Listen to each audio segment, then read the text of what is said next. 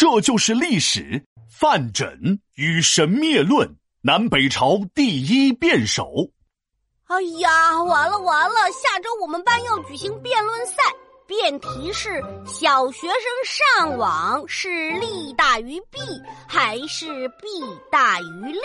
这有什么好玩了的？第一，你是小学生吧？第二，你爱上网吧？这不都是你自己经历过的事儿吗？就是因为这样才完了呀！我抽的池方居然是小学生上网必打于利。你说我这么喜欢上网的一个人咋变啊？直接就输在起跑线上了呗！哎，别着急，要不你现在就跑到老妈面前上网，看她是怎么骂你的。你把她批评你的话拿笔记下来，辩论的时候不就能用了吗？嘿嘿，我真是个小机灵鬼。嘿嘿，不行不行，我妈那是骂人，不是辩论。哎，你来怎么样？你吵架有一套，人还特搞笑。我不行，我不行。呃，不过我可以给你介绍一个人。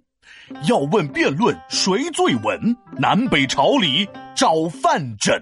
范缜是谁呀？这个范缜辩论就跟他的名字一样，那是语言规范、逻辑缜密，堪称南北朝第一辩手。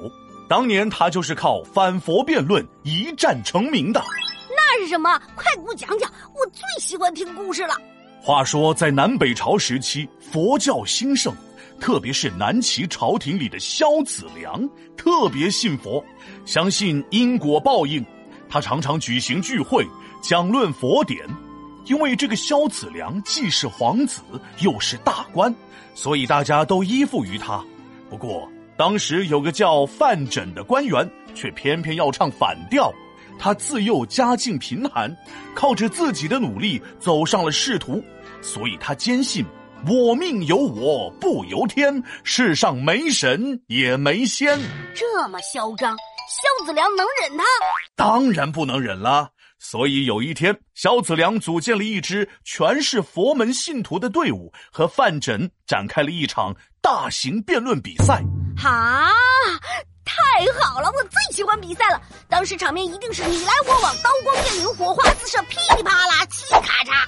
好的，随着评委的一声哨响，比赛开始了。萧子良首先发言。哎呦，这萧子良一上场就放了一个大招啊！萧子良说：“你不是因果报应，那么世界上为什么会有富贵贫贱的区别呢？”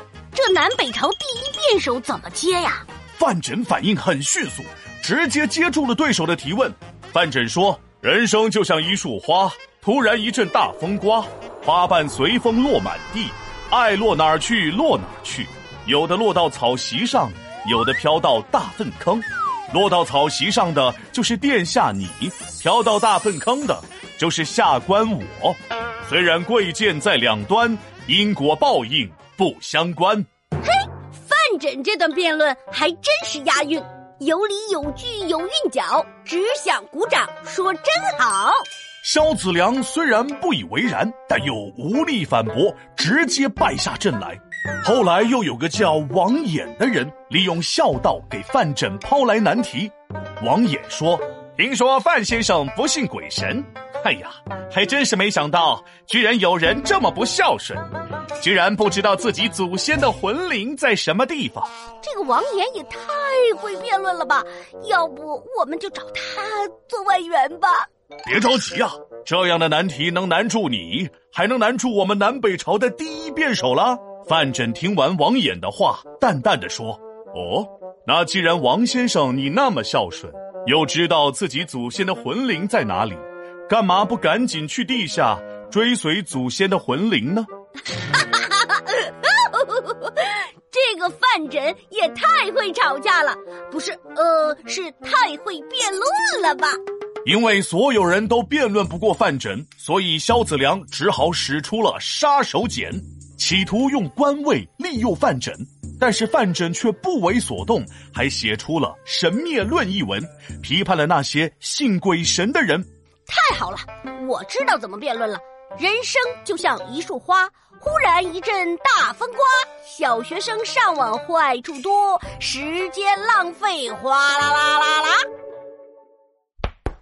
皮大龙敲黑板，历史原来这么简单。南齐范缜不信佛，对手要把他说服，一张嘴口若悬河，第一辩手他应得。